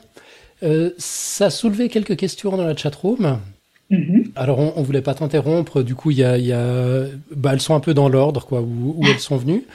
Euh, il y a Jonathan qui demandait, c'était quand tu décrivais les premières lentilles euh, qui ont été utilisées pour la microscopie, Jonathan demandait, et Galilée, il a rien remarqué avec sa lunette? Il aurait pu, non? Bah, il a fait, il a, si, mais alors lui, là, je pense qu'il a fait beaucoup de, découvertes, mais alors lui, c'était dans le domaine de l'astronomie, donc. Euh, mais oui, il a profité des domaines de, de l'optique. Hein. Alors c'est vrai que j'ai évité de, partir dans, cette direction parce que bon, le, le sujet aujourd'hui, c'était l'histoire des microscopes. Ouais. Euh, mais c'est clair que l'astronomie est liée au développement des, sciences optiques, c'est sûr. D'accord, parce que du coup, une deuxième question, enfin ça, ça a entraîné une deuxième question de Pascal Mess qui demande s'il y a une différence fondamentale entre un télescope et un microscope. Eh ben non, je ne crois pas. Alors moi, je suis pas du tout une, une spécialiste de, de l'astronomie, mais non, en fait, euh, euh, sauf que maintenant, je pense qu'en astronomie, euh, les gens utilisent d'autres techniques que, que simplement l'optique hein, pour, pour, donner des, pour obtenir des, des, des, données sur les, les étoiles. Hein. Mais, je, mais au point de vue technique, optique, non, je pense que tout repose sur les mêmes principes, etc. Hein. Je, je, pense qu'il y a quand même une petite différence qui est que dans un télescope, la, la mise au point est à l'infini. Donc c'est un détail, hein. c'est en effet techniquement ça reste des lentilles et compagnie, mais du coup euh, il y a quand même ça qui fait une sacrée différence, qui est que bah, le, point focal part à l'infini, euh, le, point de mise au point quoi. Oui oui oui oui d'accord. Hmm. Enfin, du coup, je pense que je suis pas convaincu que ça, ça serve à grand chose de fabriquer des, des énormes microscopes euh, optiques, alors que des gros télescopes, bah, il y a aussi des questions de luminosité, hein, mais Mhm, enfin, je sais mhm. pas, c'est des questions ouvertes. mais, en tout cas, à mon avis, il y a au moins ce truc-là du point de mise au point. Oui, oui, c'est vrai que l'illumination est, vraiment importante aussi, effectivement. Oui. Mm. La, problématique est, très différente, hein. même si on utilise au final euh, des, trajets optiques avec des lentilles, etc. La problématique est différente parce qu'effectivement, la source d'illumination n'est euh, pas du tout la même. Hein. Euh, et, ça, effectivement, et les distances sont vraiment très, très différentes. Et, dans les microscopes optiques les plus performants, on illumine comment? Alors, on utilise, alors ça dépend de ce qu'on veut faire exactement. On peut utiliser une source de lumière blanche toute simple, hein. euh, mais on utilise par exemple aussi des, euh, du mercure, des, lampes à, mercure aussi quand on veut faire de la fluorescence. Euh, et puis on peut utiliser aussi des sources laser, hein, par exemple selon, selon les longueurs d'onde qu'on veut utiliser. Pour, avoir une certaine puissance aussi, quoi. Mmh mmh mmh ok. Euh, on avait une question de, David Loureiro qui arrivait un petit peu plus tard. C'était pendant que tu parlais du microscope électronique. Euh, il disait du coup on n'a que des fausses couleurs en fait dans ce qu'on observe. Ah, il n'y a pas de couleur. En microscopie électronique, il n'y a pas du tout de couleur. Donc quand on voit des couleurs sur, euh, sur des images de microscope électronique, c'est l'œuvre d'artiste, ça a été ajouté après coup? Absolument. D'accord. Et moi, moi j'ai une question subsidiaire à, ça. Tu disais que de toute façon, on pouvait observer que des choses à certaines longueurs d'onde. Est-ce que ça, ça a un sens de parler de couleurs pour des objets justement plus petits que les, euh, que les longueurs d'onde des couleurs visibles Ben non. ça n'a pas de sens. tout, est, tout, est, tout est artificiel hein, en question couleur, oui. Mhm, Et même au-delà de la visualisation, c'est que de toute façon, il n'y aurait pas vraiment de sens à, à parler de couleurs, non? Et oui, alors on peut même aller très loin dans le débat. Hein. De toute façon, les couleurs, elles sont de toute façon, elles sont artificielles pour nos yeux d'humains, en fait. Hein. Euh, la couleur, euh, au sens, au sens physique du terme, c'est une longueur d'onde. Euh, après, c'est nous, nos yeux, notre cerveau qui, qui interprète et qui met des couleurs. Mais la couleur en soi, physiquement, ça n'existe pas en fait. Hein. Euh, c'est simplement la façon dont euh, les longueurs d'onde arrivent sur nos yeux et, notre cerveau qui, qui, va interpréter ça. Mais encore une fois, la couleur, c'est une reconstruction absolument du système optique. Hein. C'est pas une propriété inhérente des objets. Ok. Je me fais comprendre Oui, oui, absolument. Puis c'est un sujet qu'on a déjà abordé deux, trois fois sur, euh, sur Podcast Science. On en a parlé encore il y a 15 jours avec, euh, avec la lumière blanche des LED. Oui. on, commence à être au point. euh, on avait une question de Maxence qui arrivait plus tard. C'était pendant que tu parlais de la microscopie à champ proche, plus particulièrement de, de la bactériorhodopsine. Euh, il se demandait comment est-ce qu'on fait pour sélectionner une molécule pour l'observer? Alors, en fait, euh, c'est on ne va pas sélectionner une molécule, mais ce qu'on fait, c'est qu'on va d'abord extraire la membrane de la bactérie.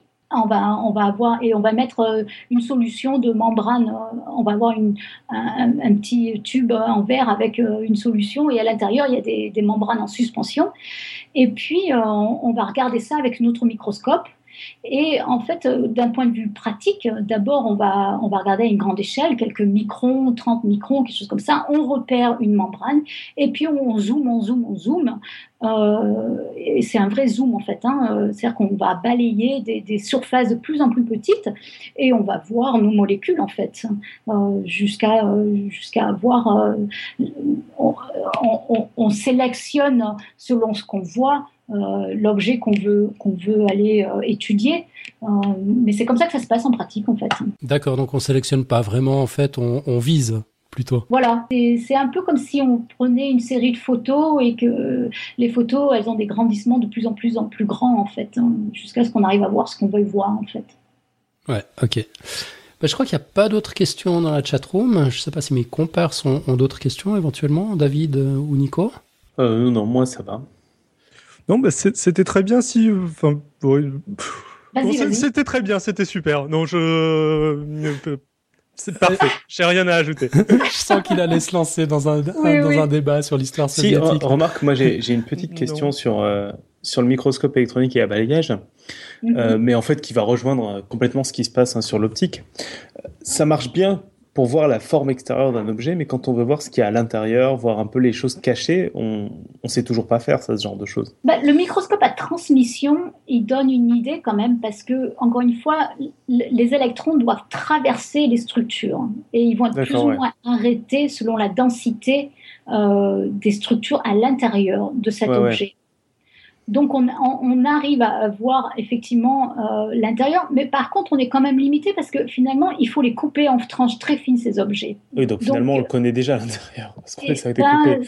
C'est-à-dire qu'en fait, finalement, euh, on a coupé cet objet et on, voit comment les électrons vont traverser. Donc, dans un sens, ça nous donne une image de l'intérieur, mais d'un côté, les tranches sont tellement fines que je ne peux pas dire qu'on peut aller voir l'intérieur d'une cellule. Hein. Euh, c'est pas vrai, euh, puisque de toute façon, on ne peut pas la regarder en microscopie à transmission, une cellule, hein, par exemple. D'accord. Ok, bah, s'il n'y a pas d'autres questions, moi j'en aurais quand même une un peu plus globale. Est-ce mhm. que ça te dirait de rejoindre l'équipe de Podcast Science? Oh, j'adorerais. Hein. Bon, bah, deal. ah, c'est super. T'es, merci. officiellement recruté. Yeah Lucky me. Merci beaucoup. Hein. Mais merci à toi. Merci à toi. Des dossiers comme ça, on en veut, on en veut souvent. Moi, je suis vraiment contente. Merci. Hein. ok, on va enchaîner avec le pitch de l'émission de la semaine prochaine. On l'écoute. Bonjour, je suis Jeanne Mazoyer, je travaille à l'Observatoire de Paris. Dans la continuité de cet épisode où l'on a beaucoup parlé d'optique, je vais vous parler de l'une des questions qui a porté le développement de l'instrumentation en astronomie, la découverte d'autres mondes. Ainsi, Galilée utilisa ses lunettes astronomiques pour observer Jupiter et ses satellites. Puis durant le XXe siècle, l'exploration spatiale a permis l'analyse de la plupart des planètes et satellites du système solaire. première partie du prochain épisode parlera donc de l'histoire de ces autres mondes et de leur importance dans le développement de l'astronomie. Mais en 1995 fut découverte la première exoplanète. Exo comme en dehors en grec pour en dehors du système solaire, une planète qui tourne autour d'une autre étoile que le Soleil. On en connaît plus de 1000 actuellement, mais on envisage maintenant plus d'une planète en moyenne par étoile. Et il y a 300 milliards d'étoiles dans notre galaxie, et il y a 100 milliards de galaxies. Donc il y a encore beaucoup beaucoup de choses à trouver. Dans une seconde partie, je vais donc décrire les progrès techniques effectués dans ce domaine depuis 19 ans, et les étranges objets qui ont déjà été trouvés, et qui nous font dire que notre Terre est finalement bien étrange. À la semaine prochaine. Alors attention, exceptionnellement, l'épisode de, la semaine prochaine aura lieu lundi, le lundi 27, lundi 27 janvier, donc c'est dans quelques jours en fait. Et puis pour compliquer un tout petit peu le message, vous vous souvenez qu'à partir de février, vous ne retrouverez plus le jeudi, mais le mercredi. Donc, pour faire simple, Podcast Science, c'était traditionnellement le jeudi, le jour du live. À partir de février, ce sera le mercredi. Et puis, la semaine prochaine, une exception, une dernière petite entourloupe au calendrier, ce sera exceptionnellement lundi. Voilà, bah, pas de souci, on va encore vous rappeler tout ça aussi, aussi souvent que possible. On va enchaîner avec euh, l'annonce spéciale qu'on vous indiquait dans le sommaire de l'émission. Alors c'est vraiment un gros truc qu'on doit vous annoncer. Et puis bah, comme je savais pas trop comment vous le présenter, on a paré au plus simple, comme d'habitude. La, NSA a bien voulu nous filer la bande son de la caméra de surveillance qu'ils avaient placée dans le nouvel appart de Nicotup. Euh, bah du coup, on va pouvoir entendre ce qui s'est passé hier vous entendrez un, extrait de conversation entre nous. Luke, quand je ne serai plus le dernier des Jedi, tu seras. Luke, la force est très puissante dans ta famille. Transmets ce que tu as appris.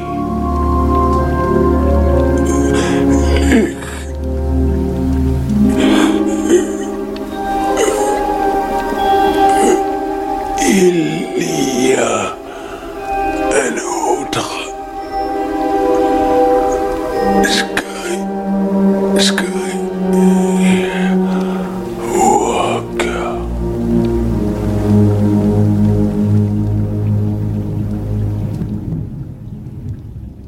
Alors, Nicolas Tupécast. Non, trop voyant. Podcast Math. Non, c'est trop théorique. Ah, je sais, mon podcast à moi personnellement, moi-même, sans des Suisses tout pourris. Oh, c'est un peu long.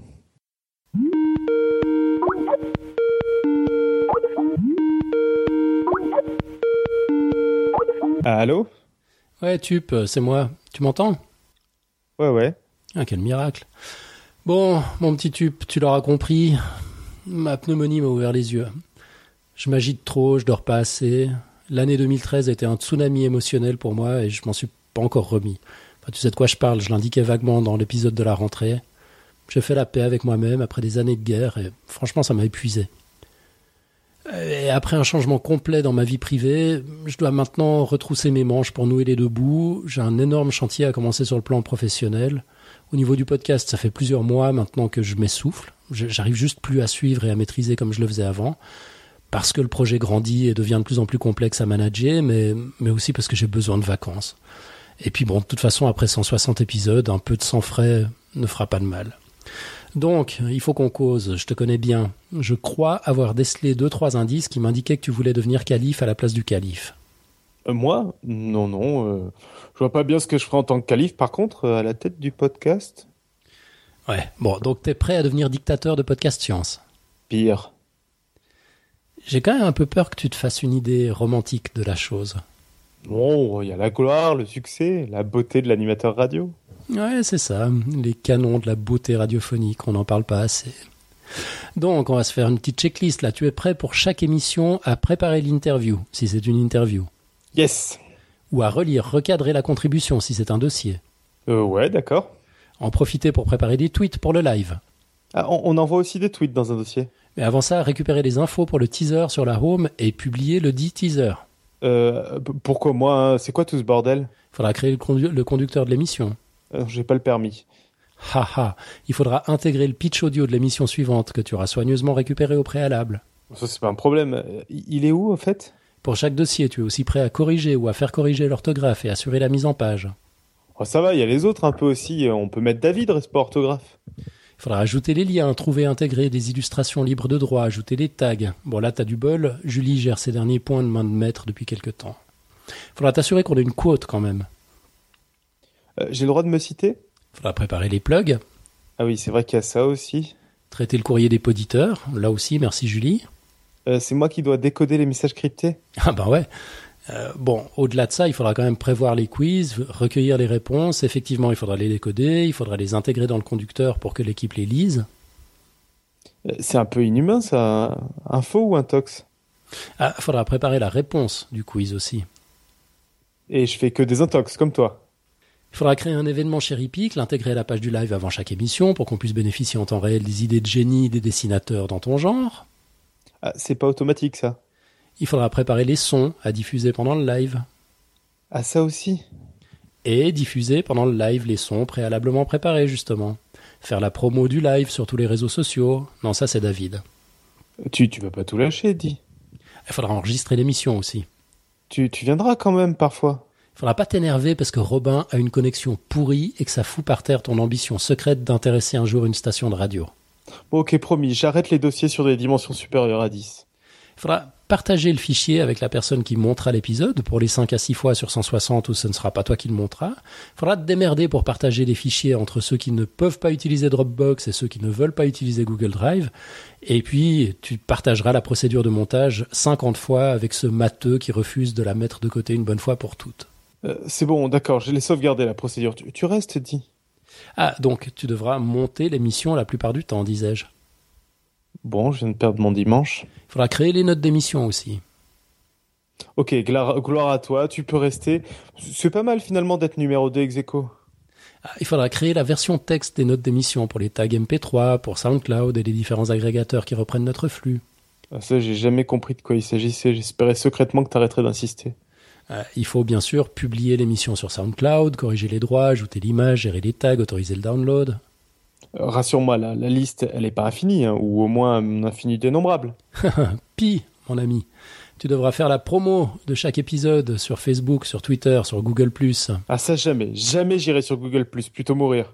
Il faudra référencer le dossier sur la plateforme du Café des Sciences, sur Reddit, reprendre le référencement NoText si tu en as le courage. Euh, j'ai peur, j'ai rien compris à cette phrase. Robin? Ah, par contre, tu n'auras plus besoin de retranscrire les interviews, ni ajouter les liens, les images, les tags, gérer les publications, la promotion, le référencement, etc. Julie gère. Pitié. Ah, et si tu poursuis l'idée des blogs audio, qui initialement devait nous décharger un peu, il faudra pour chaque édition demander l'autorisation à son auteur, enregistrer, monter, taguer le clip audio, créer le billet sur le blog, l'intégrer dans PodPress pour qu'il parte dans le flux de podcast dédié, créer le code du player pour l'intégration dans son blog par l'auteur, mettre, mettre à jour le Google Doc de suivi des blogs audio, et puis éventuellement le proposer comme son de la semaine pour la revue hebdomadaire du Café des Sciences. Euh, c'est qui qui a eu cette foutue idée des blogs audio? Je te parle même pas de gouvernance, hein. tu sais, euh, l'intégration des nouveaux, tout ça. Parce qu'à ce stade, je n'ai pas encore parlé de planification. Mais bien sûr, tu t'engages à contacter de potentiels invités, gérer le suivi de la relation, gérer le calendrier des émissions, t'assurer qu'il n'y ait jamais aucun trou, sauf quand vraiment tu n'en peux plus et que tu baisses les bras face aux trop nombreux imprévus. Et puis surtout, t'assurer que toute l'équipe consulte ce malheureux calendrier. Et là-dessus, good luck. Quel calendrier? Tu me charries là, non Ça se fait tout seul. Ah, il y aura un peu de technique aussi pour tes nuits d'insomnie. Euh, améliorer le site web, par exemple, faire les backups, mettre à jour les plugins, tout ça. Ça y est, j'ai perdu un autre dimanche. Faudra gérer quelques événements, des soirées radio dessinées, c'est de mettre en place des partenariats, réussir à suivre avec les propositions d'aide. Aussi étonnant que ça paraisse, ça demande énormément de temps avant d'en faire gagner. Et surtout, oh. surtout, dialoguer avec les auditeurs. Hmm. Répondre aux commentaires, aux mails, gérer les trolls qui pensent manifestement que t'as que ça à foutre, brancher ton radar quand on te parle de médecine quantique, de nouvelles physiques ou de nouvelles théories de l'évolution. Il faudra gérer la page Facebook, regarder ou pas les 10 vidéos de 50 minutes que t'envoies chaque jour Monsieur Nose. Il faudra gérer de ton mieux le compte Twitter, la communauté Google+, et faire le ménage dans les messages audio SpeakPipe. Je sers la science et c'est ma joie. Voilà, c'est l'esprit. Bon, tout ça, c'est des détails. Hein. Il, y a, il, y a, la stratégie aussi. Tu dois me promettre de ne pas renommer le podcast, je sais pas moi, podcast mat ou tubecast. Euh, ne pas en faire un truc trop sérieux, ne pas en faire un truc trop what the fuck, d'essayer de garder cet esprit pragmatique qui nous a permis d'arriver jusqu'ici. J'y ai jamais pensé.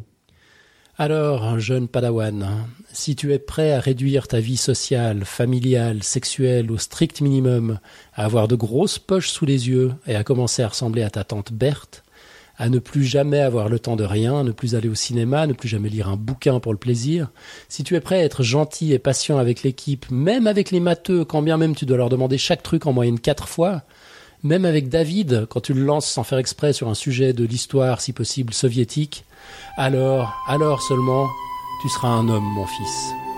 Et je suis fier de te laisser les clés de la maison.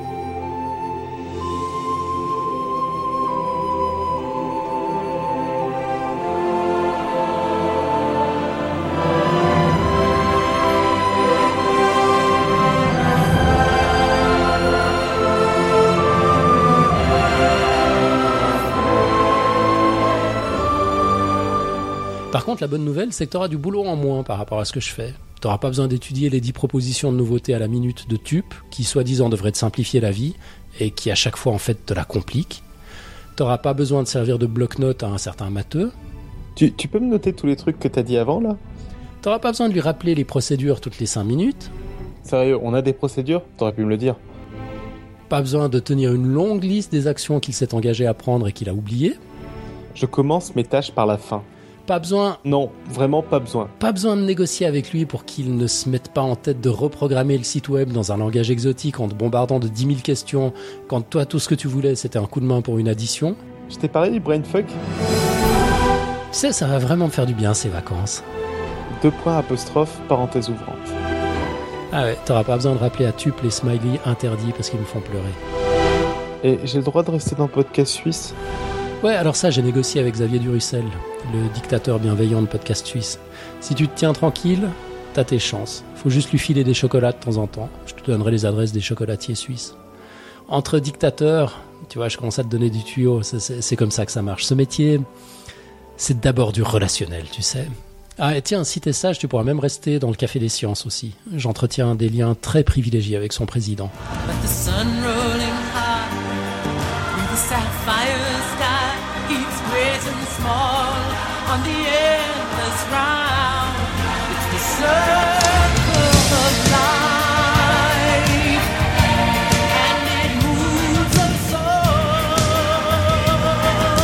Bon, je vais pas disparaître du paysage quasi totalement comme Mathieu ou Marco. Hein. D'abord, je vais assurer mes engagements pour les prochaines émissions où je suis impliqué. notamment pour un dossier sur l'ADN avec Vincent Judis et une super interview que j'ai envie de faire avec Marc Robinson Réchavy sur les OGM. Puis je vais sans doute préparer quand même une ou deux conneries pour les prochains freestyles, voire un ou deux bons gros dossiers. Mais globalement, si je veux changer mes réflexes, bah, il faut que j'arrête de me sentir en charge de tout pendant au moins quelques temps. Du coup, je vais quand même prendre un peu mes distances pendant quelques semaines. Tout en gardant un œil sur vous, bien sûr, et en vous remontant les bretelles depuis les coulisses s'il le faut. Je vais essayer de me concentrer sur des projets un peu plus long terme que j'avais jamais eu le temps d'empoigner sérieusement jusqu'ici. Notre idée de livre, par exemple, à moins que Robin s'y colle. Si on gère pas ça comme un projet à part entière, c'est cuit. Et là, j'arrivais juste plus à gérer. Puis j'ai envie de faire un truc qui déchire sa race pour la 200ème aussi. Accessoirement, bah, je pense que ce nouveau brassage de cartes nous fera du bien à tous. Je m'adresse à toute l'équipe. Je, suis conscient que j'étais un peu l'âme et la voix du podcast. Je pense que ça vous a sans doute empêché de prendre complètement votre place. Bah, j'ai hâte de découvrir ce que ce changement va, va provoquer. Je suis sûr que ce sera pour le mieux. Puis puisqu'on en est aux adieux grandioses et solennels, je vais aussi vous dire un immense merci à tous. Il y aura eu un avant et un après podcast science dans chacun des aspects de ma vie, et c'est surtout grâce à vous. J'ai adoré faire ce bout de chemin avec vous, Nico, David, Robin, Jeanne pour les blogs audio et maintenant Julie, mais aussi Mathieu, Marco, Antoine, Lucille et tous les autres. Et même si mon retrait est la chose la plus raisonnable à faire, bah je vous avoue que c'est quand même un peu la mort dans l'âme que je me retire. Va me falloir un peu de temps pour bien apprivoiser l'idée. Merci les amis, et bonne continuation. Et j'arrête là, sinon je me connais, je vais encore verser une petite larme. Et si certains de mes potes IRL écoutent, ceux à qui je dois toujours dire que j'ai pas le temps, ben sachez que je suis dispo pour une bière ou un café à votre meilleure convenance. J'ai hâte de voir comment ça fait d'avoir une vie.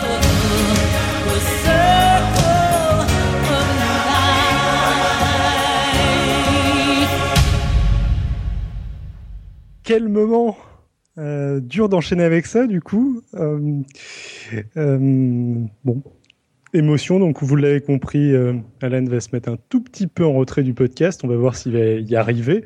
D'ailleurs, il va nous falloir un titre, du coup, pour Alan et son nouveau statut. Euh, comme bon président d'honneur, tout ça, ça a été violemment sali par des gens pas gentils. Je propose dictateur retiré. Euh, ça fait un peu référence aux empereurs retirés japonais. Euh, reste à voir si ce sera prémonitoire ou pas, parce qu'ils prenaient leur retraite pour prendre un rôle plus actif dans la politique du pays qu'ils n'avaient pas en tant qu'empereur. Voilà. Je sais pas ce que vous en pensez. Bah, je vais vous laisser choisir, les amis. J'en profite, puisqu'on parle de titre ronflant aussi, pour annoncer le titre qu'on a trouvé pour Julie. Elle est désormais grande prêtresse de l'ordre des coulisses. Ça sonne bien, hein? Carrément, je trouve. Puis bon, il faut aussi féliciter euh, le nouveau dictateur en chef. Euh, il y, a des courbettes à faire, euh, etc. Ouais, on va voir les règles de courbettes et compagnie. J'ai pas, j'ai pas encore tout mis en place. Le, protocole n'est pas, la cérémonie du lever n'est pas encore en place? Non, non, ça va venir. Faut déjà que je change toute l'allure du site, le nom et compagnie, et puis après on, on verra. bon, comme disait, pas très facile d'engager après tout ça, mais bon, on va rester quand même pro jusqu'au bout. Euh, notre ex-dictateur bien-aimé nous propose deux côtes pour cette semaine. Et comme elles sont en anglais et qu'on a maintenant une anglaise, euh, enfin quelqu'un qui vit aux États-Unis dans l'équipe, euh, Irène, tu vas nous les traduire Je vais essayer, oui. Alors, qui c'est qui les cite? C'est Alan qui les cite? Ouais, allons-y. Alors, il y, en a deux. Bah, il y en a une un petit peu pour moi, une un peu pour toi. Tu vois, on reste dans le, dans le passage de témoin. La première, c'est Uh, I may not have gone where I intended to go, but I think I have ended up where I needed to be. Je dirais, je ne suis pas, je ne suis pas arrivé où je pensais vouloir aller, mais je suis arrivé là où j'avais besoin d'aller. Hein. Exactement. C'est de Douglas Adams. Et, et puis, euh, ma petite côte pour Nico Tup, notre nouveau dictateur bien aimé. With great power comes great responsibility. Alors, avec beaucoup de puissance arrivent les grandes responsabilités. Hein. Voilà, c'est de Stan Lee. Pour Spider-Man. Yeah. Bon, bah, sur ces joyeusetés, on va en rester là pour cette fois. Ah non, la prêtresse me souffle dans l'oreillette qu'il faut relancer le quiz. Pour rappel, le quiz du mois, c'était on peut sauver des vies par simple transplantation de matière fécale, un faux ou un tox. On a reçu quelques réponses bizarro bizarroïdes comme on les aime, mais un petit peu moins que d'habitude. Alors si vous avez une idée sur le sujet, une anecdote à raconter, peut-être pas trop personnelle cette fois, euh, n'hésitez surtout pas. Tous les formats ou presque sont permis. Le prochain freestyle aura lieu le mercredi, puisqu'on sera, ce sera le mercredi, donc à partir de février, le mercredi 19 février prochain, puis on vous dévoilera tout. Ouais. Et si jamais vous nous envoyez pas très vite des réponses, ça va durer moins de deux heures. C'est pas normal ça. c'est ça. 19 février avec un invité de marque déjà choisi, mais c'est secret. C'est secret encore? Bon. Bah ouais, c'est secret les invités de freestyle. Ouais, c'est vrai. On les révèle tout le temps, c'est secret en fait. Bon, on peut donner un indice? Euh, bah, On avait donné un indice la dernière fois où en fait la réponse c'était lui. Voilà. C'était planté dans l'indice la dernière fois, il est pas mal. ça, ça me plaît bien. On peut peut-être dire que c'est quelqu'un qui est dans la chatroom? Ouais, mais c'est suffisant. Je te dis l'indice de la dernière fois. L'indice de la dernière fois était faux. En fait, c'était lui la réponse. Voilà. Bon, la prochaine fois, c'est 42. La, la, la réponse, c'est plus simple. Bon, on me dit cette fois dans l'oreillette que cette fois, c'est OK, on peut conclure. Alors, merci à Irène pour le dossier. Merci à vous. Merci à Tup et Pouillot pour les dessins. Merci à toute l'équipe pour avoir été aussi formidable jusqu'ici et pour être sans doute encore plus formidable à partir de maintenant. Merci à Jonathan de VoyageCast pour l'extrait du Retour du Jedi. Merci à toutes nos poditrices et tous nos poditeurs, à tous nos amis de la chatroom. Et plein succès à notre nouveau dictateur bien-aimé. Pour ma part, je vous dis à dans 15 jours. Et pour le reste de l'équipe, c'est à lundi, le nez dans les étoiles, avec le dossier de Johan Mazoyer sur les exoplanètes. Et que servir la science soit votre joie. Ciao, ciao. Bye bye. Ciao.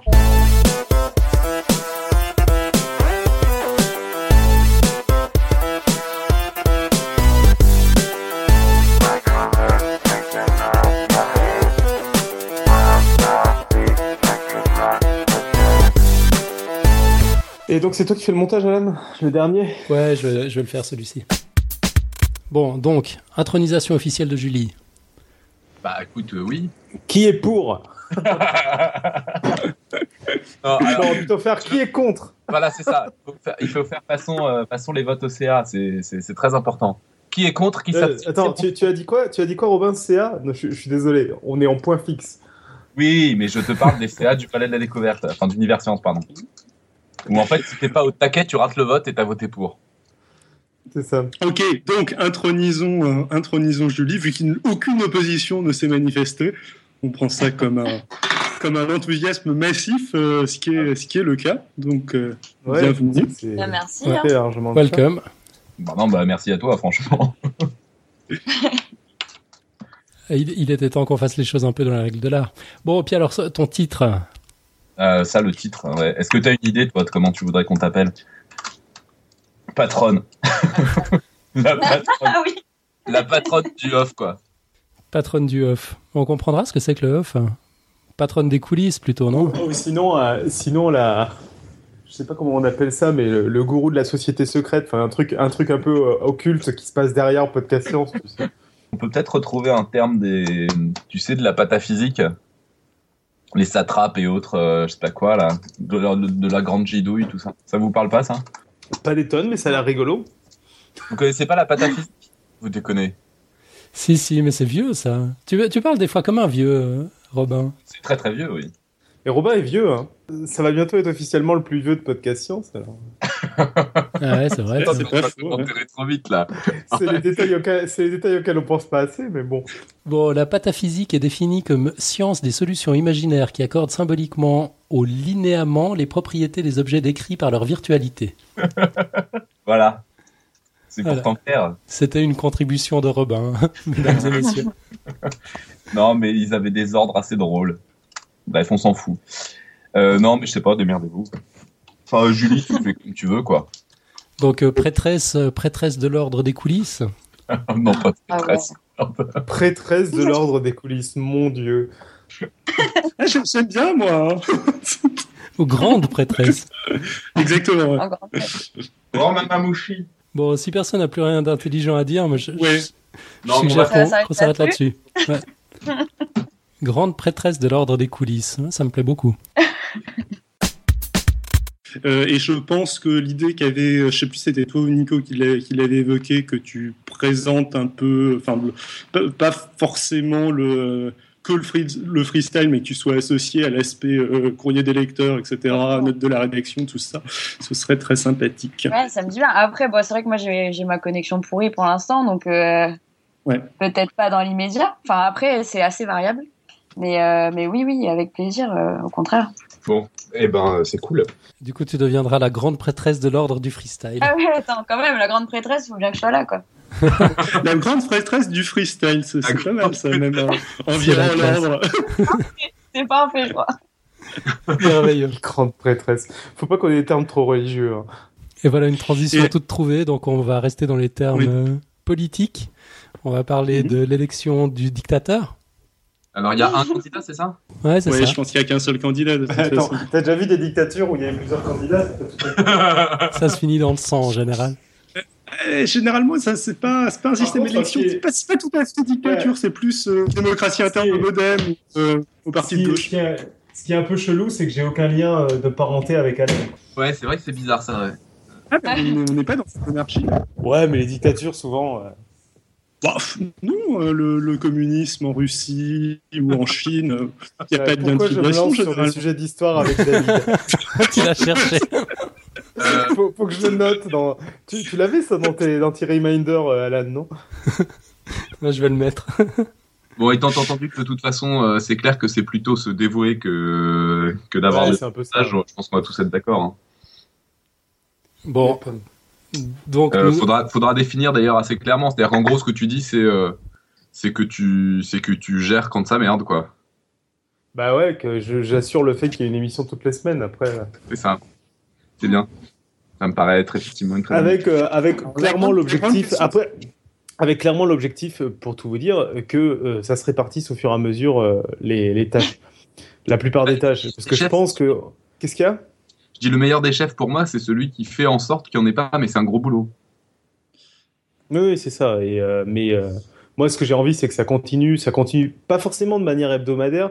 Je pense qu'en mensuel, il n'y avait pas assez d'émissions, mais que tant qu'on a du contenu comme là, on en a euh, jusqu'à un bon moment, on, continue à faire des émissions. Et après, au niveau de tout ce dont a énuméré Alan dans son Google Doc et autres, c'est plus qu'il y ait une répartition un peu plus équitable, même si moi, j'ai aucune, comment dire, illusion sur le fait qu'on arrivera à une parfaite équité et que euh, et qu'on arrivera à vraiment répartir les tâches. Mais de toute façon, il faut pas chercher une parfaite euh, fin, je veux dire. Euh, ouais, voilà.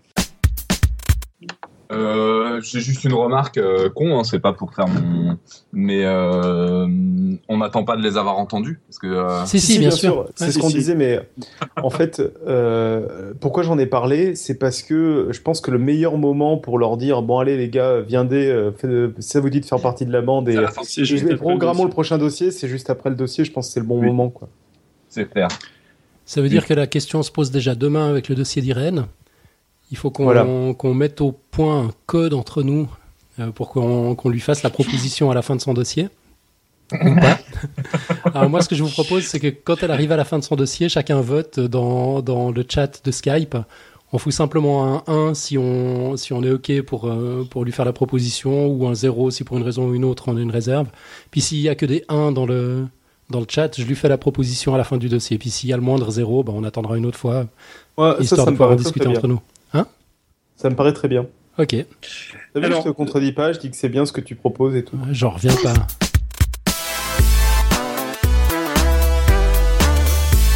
C'est triste un peu.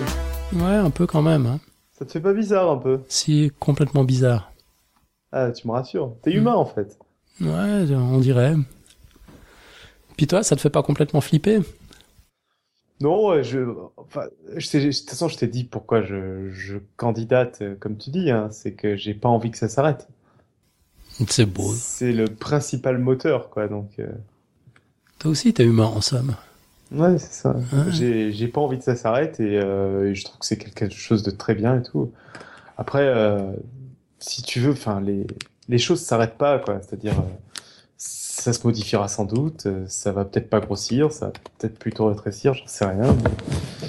Et voilà. Du moment que ça meurt pas. Et puis j'arrive pas à croire que tu vas complètement t'éloigner. Ah, ça on verra. je, suis capable, juste pour te faire peur. Non, en fait, je pense que tu vas t'éloigner et je pense que c'est sain que tu t'éloignes pendant quelques mois et tout, mais, je suis sûr que tu seras pas loin, quoi. Mais c'est pas, enfin, c'est pas dire, je sais que je t'aurai sous le coude, hein, c'est juste mmh. que que j'ai l'impression qu'il y a un petit côté, tu vois, même Mathieu il revient, quoi, Marco aussi, enfin, c'est plus fort que. Ouais, bien sûr. Et alors toi, t'es encore plus, euh, t'es encore plus dedans, quoi. Mais c'est clair. Je pense pas que j'arriverai à lâcher complètement le bébé, de toute façon. Hein. Même si je le voulais. Voilà. Après, moi, c'est sûr que je vais pas avoir un temps infini, ça va pas aller en s'arrangeant, etc. Donc, peut-être que ça va être limité en quantité et compagnie, mais bon, l'important c'est que pour moi, c'est ce que je te disais, c'est que il n'y a pas besoin de quantité, il n'y a pas besoin de régularité maintenue et compagnie, c'est plus sa vie et voilà. Yep. On a quand même un rythme qui a vachement changé. Là, je vois, je pourrais très bien ne pas faire de dossier cette année, je vais être limite obligé de me battre pour faire des dossiers, quoi. Ouais, c'est un peu on ça. A tellement d'invités et compagnie que. Enfin, on verra bien, hein, écoute. Oh, mais du coup, je vais peut-être en ramener davantage aussi, si j'ai si j'ai l'occasion de sortir. Bah ouais, carrément. Mm. Bah là, le, celui sur euh, sur les euh, les LED, c'était vraiment génial. C'était bien. Hein. Ouais. C'était euh, vraiment ouf, quoi. Et tout le monde l'a adoré. Hein. Ouais, ouais, c'est vrai. On a que des échos favorables. Ah, et par contre, le seul truc triste, c'est que maintenant, on n'a plus personne dans le podcast si t'es plus là, qui a pas de formation scientifique. Quoi. C'est vrai? Bah ouais. Ah ouais, putain, j'avais même pas pensé à ça, c'est horrible. Bon, il faut, il faut qu'on recrute. Hein. Ça, c'est un changement, quoi. Parce que même les, les, deux potentiels nouveaux arrivants, euh, ils seront, ils, seront, euh, ils ont une ah ouais, c'est vrai. C'est vrai. Enfin, c'est pas très grave, hein. Il y a des gens qui le vivent très bien, mais bon. T'avais une caution de dire, euh, on est des non-scientifiques à la base et compagnie. Moi, je continue à le vendre comme ça, en plus. Bon, j'espère que cet esprit restera. En tout cas, moi, je suis sûr qu'il va rester. Ouais, je pense aussi. Pas de raison. Thank you.